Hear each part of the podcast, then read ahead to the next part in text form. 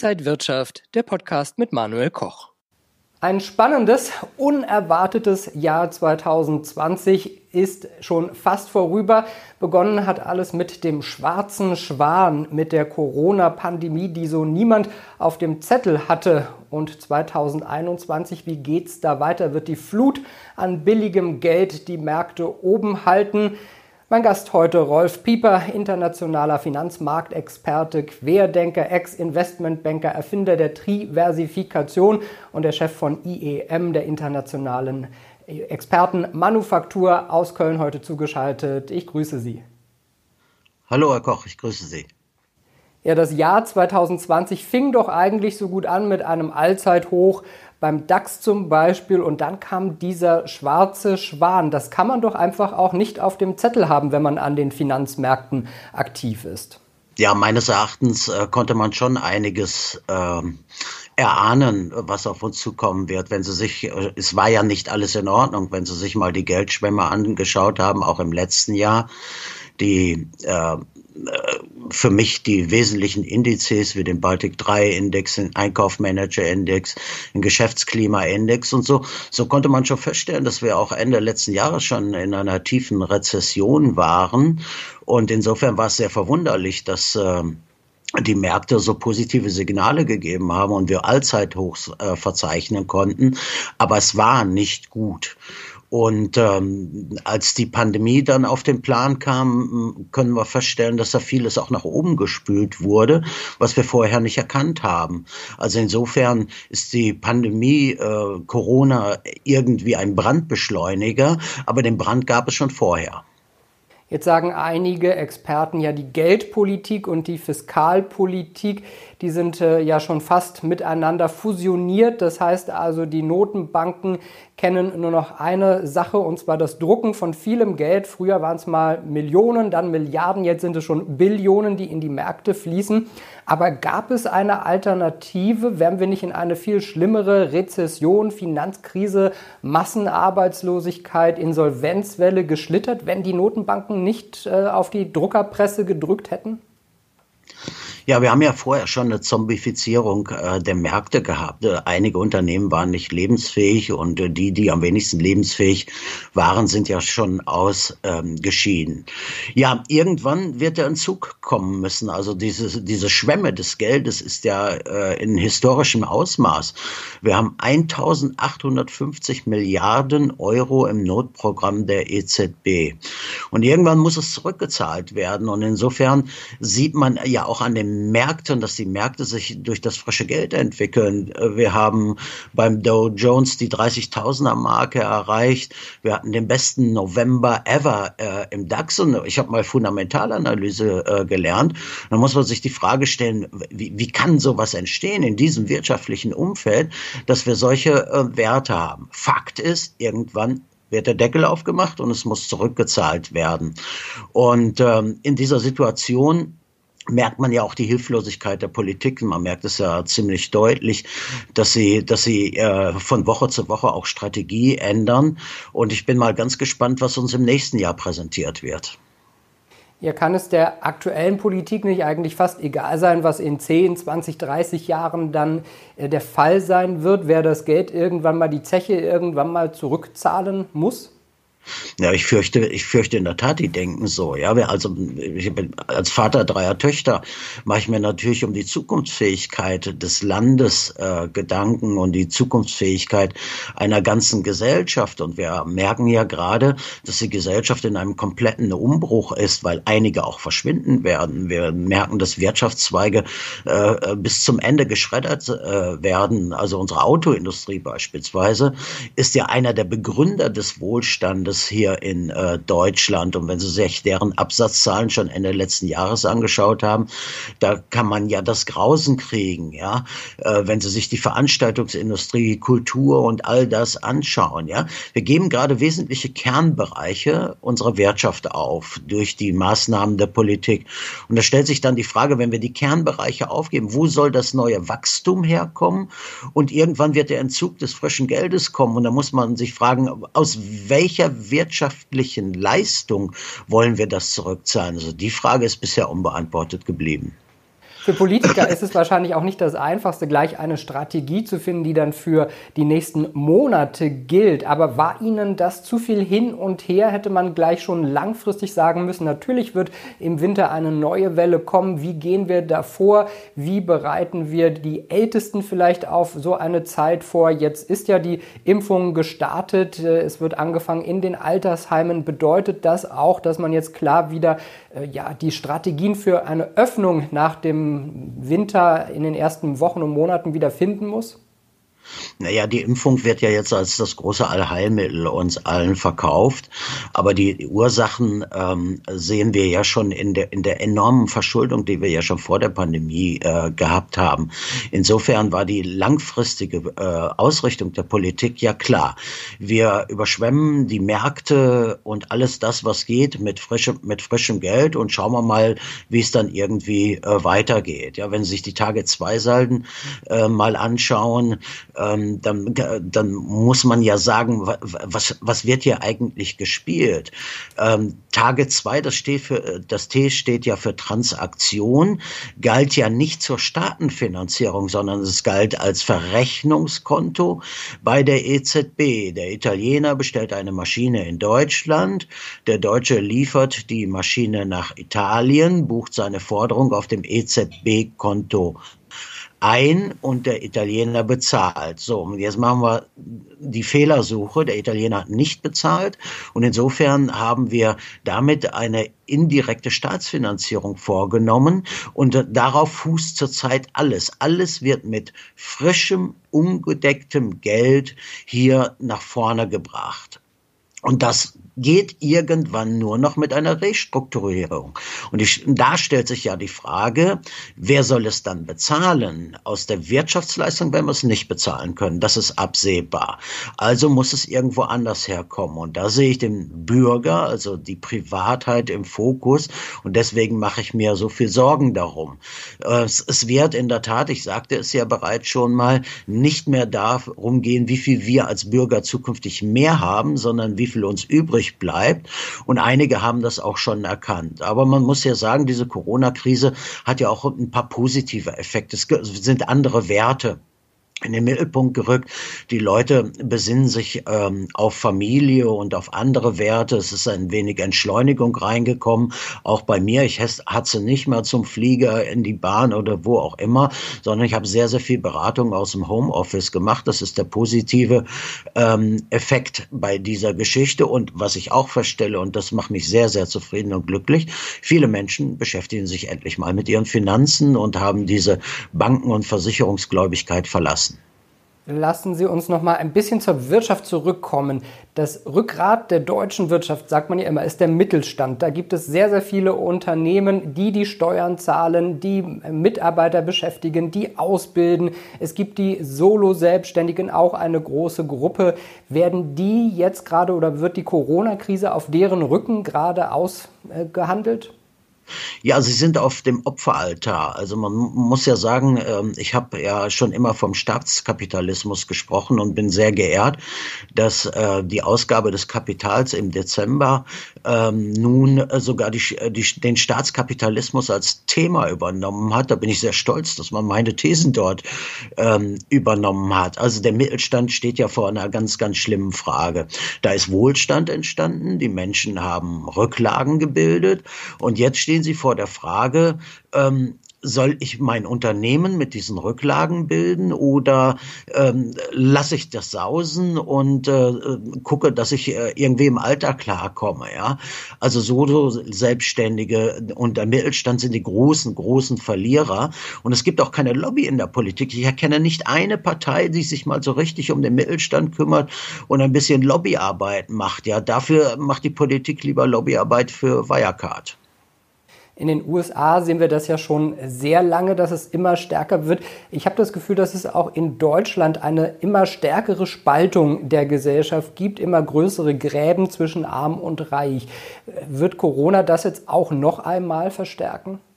Ja, also Corona und, und, und die, äh, die Geldmengenausweitung befeuern ja die Umverteilung. Ja, die Armen werden immer ärmer und das kleine Grüppchen der Reichen ist äh, zusehends reicher geworden. Sie sehen das ja auch an der Marktkapitalisierung. Ähm, in Europa haben wir ja kaum noch äh, Marktkapital an den europäischen Märkten. Das ist äh, gewandert ähm, in, die, in die USA, eine hohe Machtkonzentration bei den großen Global Playern an den Märkten und auch in Asien können wir das feststellen. Das ist der ganz große Gewinner dieser aktuellen Geschichte. Auch da sind die Großen immer größer geworden an den Kapitalmärkten. Und dazwischen gibt es eben nichts. Und das, das ist eine ganz, ganz große Umverteilung. Und das ist auch eine große Ungerechtigkeit.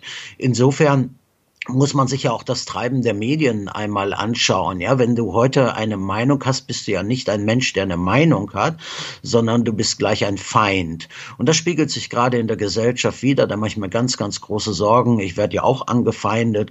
Äh, es gibt äh, Menschen, die machen sich unglaubliche Mühe, einen zu diskreditieren. Ähm, schauen Sie sich Dr. Krall an, wie er angegriffen wird. Max Otte, das geht durch, durch die Reihen. Jemand mit einer anderen Meinung wird angegriffen. Und da spielen die Medien natürlich natürlich eine ganz, ganz große Rolle. Es gibt ja nur noch die Gruppierung der Verschwörer und Querdenker auf der einen äh, Seite und die, ja, wie soll ich sagen, die guten Menschen auf der anderen Seite. Ähm, Andersdenken ist nicht mehr gewollt und da könnte äh, die Feststellung ja sein, dass da sogar ein Spiel dahinter ist. Äh, einmal Umverteilung des Geldes und einmal auch die Einschränkung der Meinungsfreiheit und der freien Rede. Und deswegen bin ich froh, dass ich mit Ihnen ja ab und zu mal reden darf. Ich finde, der Begriff Querdenker hatte auch eine ganze Zeit lang etwas sehr Positives. Jetzt hat sich das Bild ja komplett gedreht in etwas sehr Negatives, wie Sie das auch beschreiben. Aber woher kommt diese Entwicklung, dass es äh, mehr so schwarz und weiß, gut und böse eigentlich äh, in der Hinsicht nur noch gibt? Ja, da spielen die Medien natürlich eine ganz große Rolle. Schauen Sie sich doch an, wer so jeden Abend durch die Talkshows tingelt. Ähm, man, man, muss ja äh, denken, dass Laute, Lauterbach, dass das Drillinge sind, so oft wie der, wie der auftritt, ja. Ähm, äh, was bei Lanz los ist und so. Es wird getrieben durch die Medien und viele Menschen sind ja jetzt zu Hause eingeschlossen. Die können ja nicht mehr raus, maximal noch mal im Hund Gassi gehen oder ein bisschen äh, Waldspaziergang machen, aber so der große Austausch findet äh, nicht mehr statt. Und insofern ist das natürlich ein, ein ganz böses Spiel, das durch die, die Medien Informationen ganz gezielt geleitet werden. Und zum äh, Querdenken möchte ich auch gerne noch etwas sagen. Ähm, äh, diese Gruppierung ist ja genauso wie die Verschwörungstheoretiker. Du, du wirst dann in eine Gruppe reingesteckt und wirst geächtet. Du wirst von der Gesellschaft ausgeschlossen. Und das ist das Schlimme. Und deswegen äh, finde ich es gut, ähm, äh, vielleicht auch mal andere Begriffe äh, zu nehmen, nämlich Andersdenkende oder Klardenkende mit gesundem Menschenverstand. Und dafür kämpfe ich ja äh, seit Jahren habe eine äh, mittlerweile große Anhängerschaft meiner Dinge. Mein Buch wird äh, demnächst auch erscheinen. Ne? Das ist auch das Gute. Man kommt dann zum Buchschreiben in solchen Zeiten. Und ähm, aber es ist eine eine Stigmatisierung hier unterwegs, eine eine Aufteilung in Gruppen äh, und das spaltet unsere Gesellschaft massiv, ja. Und wenn wenn Sie dann eine andere Meinung vertreten, dann sind Sie gleich in einer Gruppe der Verschwörer, der Querdenker, äh, Aluhüte und welche tollen Begriffe wir alles äh, so erleben. Und das ist ganz ganz schlimm und das ist mediengetrieben. Also da mache ich den Medien einen ganz ganz großen Vorwurf, denn denn sie lassen ja einen, einen Otto, einen Krall, einen Pieper nicht mehr. Ich hab, war ja, hatte früher Sendungen bei Sat 1 und bin in anderen großen Medien aufgetreten. Sie lassen uns nicht mehr zu Wort kommen und das ist das böse Spiel. Liegt das aber auch daran, dass einige wirklich so abgehoben sind und in eine rechte Ecke gegangen sind, dass man diese Leute als Sinnbild dann auch für die ganze Gruppe der Andersdenkenden nimmt? Genau, man nimmt, man nimmt immer, man nimmt immer den Rand, ja, man nimmt immer den Rand. Ähm, das konnte ich bin, bin ausdrücklich kein Anhänger der AfD, aber das können Sie da, da bei der AfD natürlich sehr schön äh, feststellen, ja. Und ähm, wenn Sie äh, dann mal den Peter Böhringer ähm, hören, äh, dessen Bücher ich ausgezeichnet finde, ein exzellenter Wirtschaftsfachmann und der hat sich ja in die AfD eingebracht, um dort ein paar andere Dinge ähm, auf den Weg zu bringen, ja. Dann werden Sie gleich in eine Kaste reingesteckt und, und die Anmoderation ist meistens ja schon unfair in den Medien. Auf der anderen Seite bei den Linken, ich empfehle jedem mal ein paar Beiträge von Sarah Wagenknecht zu lesen. Ich habe auch ihre Bücher gelesen, ja. Aber sie sind dann am Rand, sie werden an den Rand gestellt und deswegen kann das, was sie sagen, ja nicht wahr sein, sondern sie sind ja vom Rand. Und deswegen äh, darf man sie nicht wahrnehmen. Und da, da wird medial und politisch einiges getrieben. Und ähm, deswegen bin ich echt äh, mit als Klardenker unterwegs und schaue mir auch deren Beiträge an. Da ist so viel Substanz dahinter, wie wir unsere Gesellschaft auf den richtigen Pfad bringen. Aber es ist, kommt halt aus einer Ecke und deswegen darf es so nicht sein. Herr Pieper, lassen Sie uns äh, nach unserem Exkurs jetzt in die Medienwelt äh, nochmal wieder auf die Märkte schauen. Ähm, viele Bereiche sind sicherlich für Anleger jetzt interessant. Wie geht es am Aktienmarkt weiter? Sollte ich in Immobilien investieren? Sollte ich in Edelmetalle investieren? Sollte ich äh, mein Gold in Deutschland haben oder sollte ich das lieber ins Ausland schaffen, wenn man das als Notgroschen wirklich für schlechte Zeiten haben möchte? Fangen wir vielleicht mal mit Aktien an. Wie optimistisch oder pessimistisch sind Sie fürs Jahr 2021? Ähm, grunds grundsätzlich ähm, sehe ich für die Aktienmärkte aktuell noch keine große Gefahr, weil wir eben die Geldmengenausweitung haben. Wenn Sie sich die Charts der Geldmengenausweitung M1, M2 und M3 anschauen, dann sehen Sie, dass im gleichen Maße äh, die, die Indizes steigen. Also insofern, solange die Geldschwemme ähm, so weiter offen ist, äh, sehe ich keine großen Gefahren. Wir werden Rücksetzer bekommen, es werden schlechte Meldungen geben, aber wir betreiben ja gerade auch eine große Insolvenzverschleppung Insofern werden wir das eine oder andere äh, auch nicht sehen. Also die Märkte sind zurzeit mit frischem Geld aufgepumpt. Man könnte da auch von einer Blase sprechen und vielleicht ähm, ähm, kriegen wir sowas wie die Dotcom-Blase jetzt mit frischem Geld. Es gibt in den Märkten Anlagenotstand. Das Gleiche sehen Sie auch beim, beim Gold. Äh, Gold hat sich fantastisch entwickelt und hat genau das getan, was es tun muss, nämlich äh, die Absicherung gegen ja, gedrucktes Papier, bedruckte Baumwolllappen. Und äh, Sie können sehen, wie die Kaufkraft äh, äh, runtergegangen ist. Im Euro beispielsweise im gleichen Maße ist im Gold hochgegangen. Insofern hat Gold natürlich diese richtige Funktion äh, übernommen. Aber ich sagte ja vorhin, ich rechne mit dem Angriff auf das Private. Und da muss man ja mal schauen, ähm, wenn du dann das Gold äh, zu Hause liegen hast oder irgendwie in einem öffentlichen, einsehbaren Online-Portal, dann kann es sein, dass es dort Angriffe gibt. Und im Schließfach der Bank ist es sowieso keine gute Idee. Ich weiß nicht, ob Sie jemals von dem Kontoregister gehört haben. Äh, in der EU gibt es ein Kontoregister. Äh, dort werden die, die Konten äh, pro Bürger aufgelistet. Wo hat er überall Konten? Und die EU hat eine neue Novelle auf den Weg gebracht mit der Maßgabe der, des, des Schutz vor Geldwäsche. Und in diesem Kontoregister werden zukünftig auch die Schließfächer bei Banken registriert.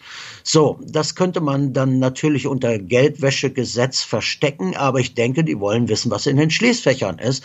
Und somit ist es keine gute Idee, das unterm Kopfkissen zu haben, im Garten zu vergraben oder im Schließfach zu haben, sondern da muss man intelligenter unterwegs sein. In der Zwischenzeit ähm, sehe ich auch ein, ähm, eine Immobilienblase, auch äh, aus dem Anlagenotstand heraus haben viele gesagt, ja gut, gut dann kaufe ich mir eine Wohnung. Aber da, Entschuldigung. Aber das schafft auch Abhängigkeiten. Schauen Sie sich mal an, ich, die meisten machen das kreditfinanziert. Ich gehe dann zur Bank und bin in den Fängen der Bank. Ich verliere komplette Flexibilität meines eigenen Handels. Das äh, DIW, also Deutsches Institut für Wirtschaftsforschung, hat eine Analyse herausgegeben, dass im, im Medianbereich, ja, die ähm, Immobilienrendite bei der privaten Investition bei zwei Prozent liegt, bei zwei Prozent. Vor Steuern und vor Kosten. Ja, äh, schauen sich doch die enormen Kaufnebenkosten einer Immobilie an und dann, dann ist in der gleichen Studie und auch in anderen Studien zu sehen, dass ungefähr ein Drittel aller, die in eine Privatwohnung investiert haben zur Vermietung, kein Geld verdienen. Äh, äh Im Mittel wir zwei Prozent äh, verdienen, ähm, einige sogar äh, Negativgeschäfte machen. Also ich sehe bei dem hohen ähm, Preisniveau der, der äh, privaten Immobilie zur Vermietung zurzeit eine absolute Blase und ich ich bin nicht bullish dafür und äh, da gibt es deutlich bessere Möglichkeiten. Ich sehe auch, ähm, ich sehe die Immobilie schon als einen, einen, guten Wert an, aber da muss man auch länderdiversifiziert mal schauen und äh, ich selber bin ja Partner eines US-Immobilienanbieters ähm, und dort gibt es Möglichkeiten, dann das Renditeniveau sogar auf sechs Prozent äh, zu steigern, ohne dass ich in den Zwängen bin, ohne dass ich eine lange Laufzeit habe. Ich kann das als Auszeitplan machen. Also es gibt intelligentere Konzepte, in Sachwerte zu investieren, als die Direktinvestitionen in die private Immobilie.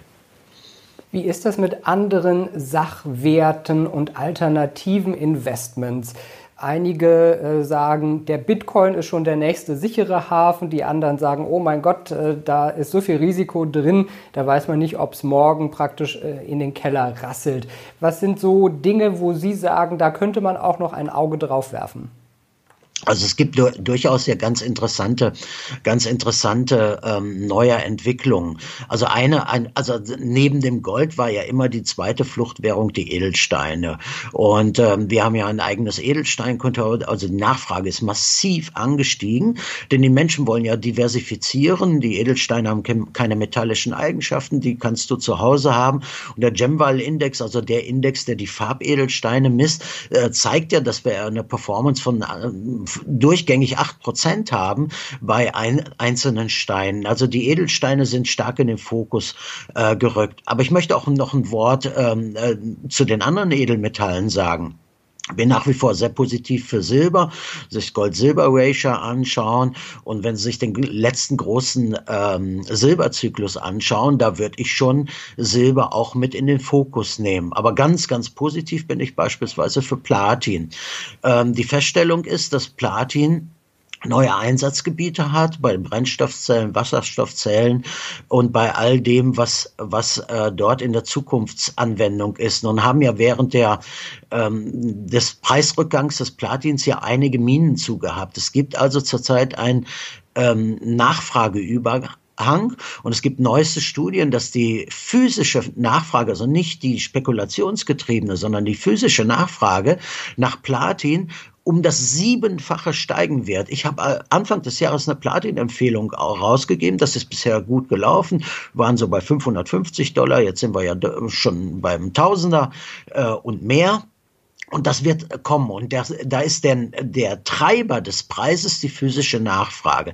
Das stelle ich auch bei strategischen Metallen äh, fest. Also wir haben ja beispielsweise Gallium und Neodym und haben seit November zweistellige äh, äh, Wertzuwächse. Und das ist fantastisch. Ich bin ganz stolz, dass meine Analysen in der Richtung äh, in Ordnung waren. Ja. Und das Zauberwort heißt E-Fuel. Ich weiß nicht, ob Sie schon mal davon gehört haben. Also wandle CO2 in, in andere, in, in, in, äh, in Kraftstoff, binde CO2 in Kraftstoff. Und da werden diese strategischen Metalle massiv gebraucht und äh, verbraucht also nicht nur gebraucht, sondern auch verbraucht. Und deswegen gibt es dort überall große, große Nachfrage. Das drückt sich zurzeit ähm, in Wertsteigerung aus und da bildet sich das ab, was ich immer gesagt habe, Knappheit ist der beste Nährboden für Rendite. Und deswegen brauchen wir keine Spekulation. Hier kannst du ruhig schlafen, du musst nicht jeden Tag in dein Trading-Programm reingehen, sondern es kommt von alleine durch gestiegene Nachfrage. Die Nachfrage kommt, ist natürlich eine politisch gewollte. Wir sind ja ähm, in, in, äh, in, einem grünen Flow, ich sage es mal äh, vorsichtig. Die Medizintechnik, äh, E-Mobilität, Digitalisierung äh, und so weiter und so fort benötigt alle diese Metalle und deswegen bin ich froh, dass ich die im Angebot habe.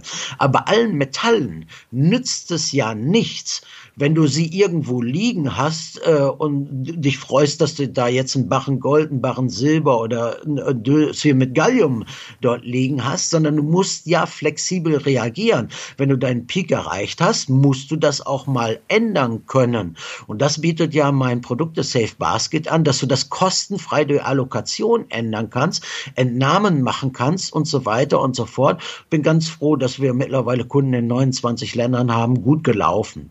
Zukünftig habe ich meinen Fokus aber auch noch auf weitere andere äh, Dinge gerichtet. Ich werde zum Beispiel auch Kunst mit ähm, aufnehmen. Der Kunstmarkt ist auch ein, ein sehr schöner, sehr werttreibender äh, Markt. Äh, ich werde äh, neue Dinge in der Nachhaltigkeit haben. Ich werde ähm, eine digitalisierte Vermögensverwaltung haben, aber eben nicht in Deutschland. Ich mache das alles nicht in Deutschland, sondern länderdiversifiziert. Und wenn Sie so eine digitale äh, Vermögensverwaltung Verwaltung haben, dann können Sie Stop-Loss-Kurse setzen, Sie können flexibel reagieren, das Ganze abgeltungssteuerfrei, konkurssicher, also mit dem Konkursprivileg ausgeschaltet. Es gibt schon neue Dinge und wie Sie mich ja kennen, forsche ich auch immer, dass ich äh, neue Dinge hier nach oben spüle und das werden neben meinen Hauptprodukten, die dieses Jahr sehr, sehr gut gelaufen sind in der Performance, werde ich das natürlich im nächsten Jahr anbieten und da können wir ja dann im, schon bald drüber sprechen, Herr Koch. Das heißt aber nochmal äh, zusammengefasst, für Sie ist wichtig, also eine globale Diversifikation und dann auch nochmal thematisch mit verschiedenen Produkten diversifizieren. Genau, das ist ja der Ausdruck meiner Triversifikation, horizontal und vertikal. Und da gehört natürlich auch die Länderdiversifizierung mit dazu. Es nützt doch nichts, alle Anlagen im Euroraum zu haben bei der Gefährdung des Euros. Der Euro wird ähm, als Währung in die Geschichte eingehen, äh, die am meisten Kaufkraftverlust in kürzester Zeit gehabt hat. Costolani hat es schon gesagt, ist keine gute Idee, äh, die wesentlichen Vermögenswerte in dem Land äh, zu haben, wo ich mein Einkommen beziehe. Du brauchst Länderdiversifizierung, du brauchst Währungsdiversifizierung, du brauchst Asset-Diversifizierung und das ist ja meine Spezialität. Ein Großteil meines Buches äh, wird ähm, da auch Anleitungen liefern und insofern ist es das ja genau, was ich mache, was viele Leute bei Banken, bei einem Berater um die Ecke, bei Raiffeisen, Fredi oder wo auch immer nicht bekommen. Das bekommen Sie bei mir, diesen Diversifizierungsansatz. Haben ein ganz fantastisches äh, Team in der Zwischenzeit aufgebaut. Wir können abhörfrei, haben wir einen eigenen äh, Channel aufgebaut, wo wir Online-Konferenzen machen, wo niemand mithören kann. Also da sind wir schon auch äh, dabei, äh, ein Stückchen zu anonymisieren, denn wenn die Angriffe kommen, sind die, die anonymisierte Vermögensanlagen haben, sicherlich einer der Sieger. Das klingt aber auch sehr stark danach, dass man sich einfach auch wirklich mehr Gedanken machen muss um sein Geld, um sein Vermögen, wie man das für die nächsten Jahre und Jahrzehnte gut aufstellt. Muss da ein Umdenken nochmal, eine Platzierung nochmal überdacht werden, wie man da seine Strategie für die Zukunft aufstellt? Ja, das, das ist so. Ähm, also es gibt ja in Deutschland keine Financial Education. Die Leute werden ja bewusst rund ums Geld äh, äh, dumm gehalten. Wir werden sicherlich in den nächsten Jahren auch großes Bankensterben erleben. Also die Banken werden ganz, ganz harte Zeiten erleben. Also und deswegen, das haben einige erkannt, haben ihre Banken- und Versicherungsgläubigkeit ähm, aufgegeben und unterhalten sich natürlich mit mir. Und bei manchen muss ich echt von A anfangen, also breit streuen, liebe Kunden, diversifizieren.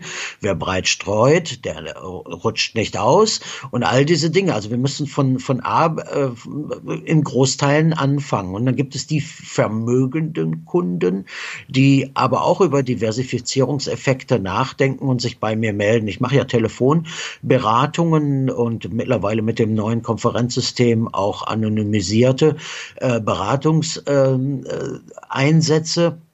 Äh, und äh, leider muss man sagen, ist es ja so, äh, sowohl an den Börsen als auch an den Märkten immer so, dass es Herdenverhalten gibt. Die Leute setzen alle auf den gleichen Algorithmus und so weiter. Und da bin ich äh, weit von entfernt. Das Traurige an der Botschaft ist, nachdem sich einige jetzt endlich mit ihrem Geld beschäftigen, bleiben aber geschätzte 98 Prozent rund ums Geld dumm.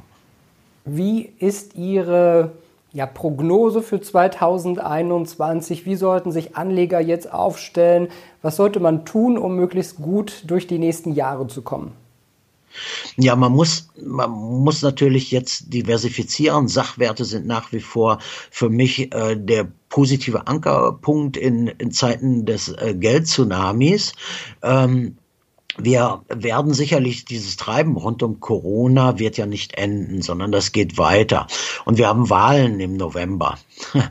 Und, äh, und, und, und Angst ist halt ein guter äh, Wahlhelfer. Ja, also da wird noch einiges durch die Medien huschen, äh, was äh, äh, Merkels Jünger äh, Markus aus Bayern äh, nach oben spülen wird. Und äh, wir werden noch ganz andere Diskussionen um Kanzlerkandidaten und so weiter haben. Aber danach wird dann irgendwann irgendjemand sagen, wir können es auch nicht weitermachen, wir müssen jetzt mal Kasse machen. Und dann ist es ganz gut, dass man eben Vermögenswerte nicht in diesem Land hat. Dann ist es gut, dass man Sachwerte hat.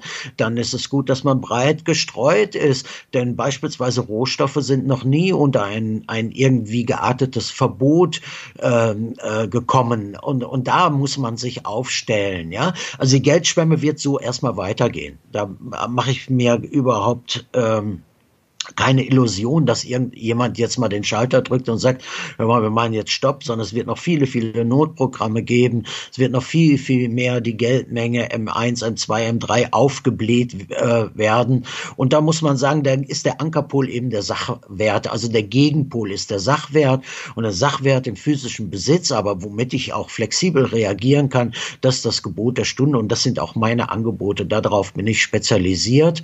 Und, ähm, und die anderen bleiben halt dumm die bleiben bei der Bank. Also ich habe hab mal auch bei der Erarbeitung meines Buches ein, sehr schönes ähm, Zitat gefunden. Äh, mit dummen Menschen ist es so wie, äh, als ob du gegen eine Taube Schach spielst. Ja, die Taube wird auf deinem Schachbrett äh, rumlaufen, dir die Figuren umschmeißen, draufkacken ähm, und anschließend rumstolzieren, als wäre sie der Sieger. Und genau so ist es. Wir müssen klar denken, klar denken und klar denken heißt, irgendwann werden die Schulden zurückgezahlt werden müssen und dann gibt es Restriktionen des äh, Staates. Covid-Soli oder wie wir es auch immer nennen müssen, Steuererhöhung. Unsere Energie ist ohnehin schon die teuerste auf der Welt. Die Angriffe werden kommen und auch bei der Immobilie, äh, sie ist ja immobil, sehe ich hohe Vermögensabgaben, egal wer äh, zukünftig den Kanzler äh, stellt. Irgendwann werden wir uns der Realität ähm, äh, zuwenden müssen. Und dann gibt es eben die zwei Dinge, Restriktionen des Staates Enteignung oder Währungsreform. Alles nicht lustig. Herr Pieper, ich habe das Gefühl, auch 2021 werden uns die Themen da nicht ausgehen. Ah, da bin, da bin ich ganz sicher, da bin ich ganz sicher, dass da noch weitere Themen äh, hinzukommen.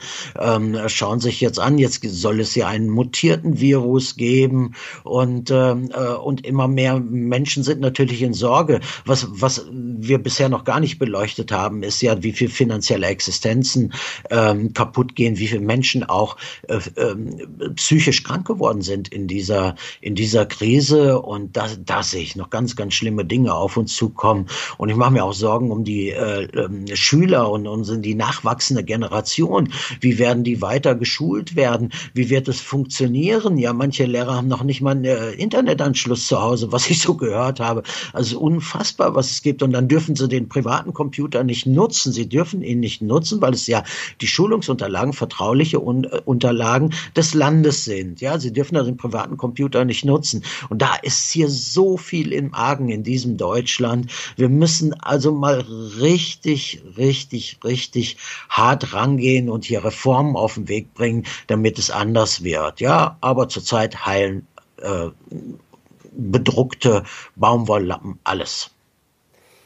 Ja, wir werden auf jeden Fall dranbleiben, Herr Pieper. Das Wahljahr 2021 äh, wird uns, glaube ich, noch viele Themen bescheren. Erst einmal äh, vielen Dank nach Köln. Das war Rolf Pieper der Chef von der IEM, der Internationalen Expertenmanufaktur. Danke Ihnen nach Köln.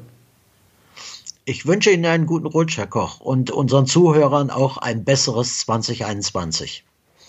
Vielen Dank, Herr Pieper. Das wünsche ich natürlich unseren Zuschauern auch. Wenn Sie jetzt erstmal noch mehr Informationen über Herrn Pieper wollen, dann schauen Sie doch auch gerne auf die Webseite iem-experten.de. Wir blenden es hier ein.